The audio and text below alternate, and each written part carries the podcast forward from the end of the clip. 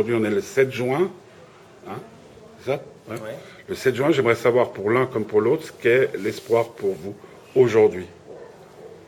Hum, Pour moi, l'espoir, c'est euh, avant tout garder la motivation de, de faire ce qu'on fait dans la vie, euh, que ce soit à n'importe quelle échelle. euh, ça peut être une chose toute simple pour, je sais pas moi, un enfant pauvre en Afrique, d'être ici passionné, travailler dans un, un bureau, gagner des millions d'euros, mais c'est être motivé par, par ce qu'on fait, être passionné, quoi, et continuer à avancer.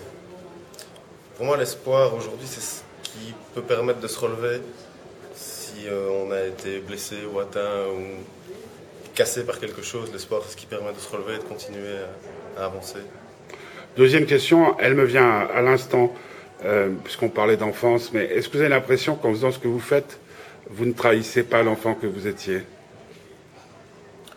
Euh, non, justement, moi je garde une grosse part d'enfance euh, dans ma vie de tous les jours. On me le dit souvent, mais euh, non, justement, c'est continuer à, continuer à rêver. Faire la musique, c'est un peu ça. Toujours des enfants, quoi. C'est ce qui permet de, de garder un petit peu le lien avec l'innocence parfois. Musique, musique égale innocence? Non, mais il y a, il y a- y a tout un, toute une dimension de jeu aussi.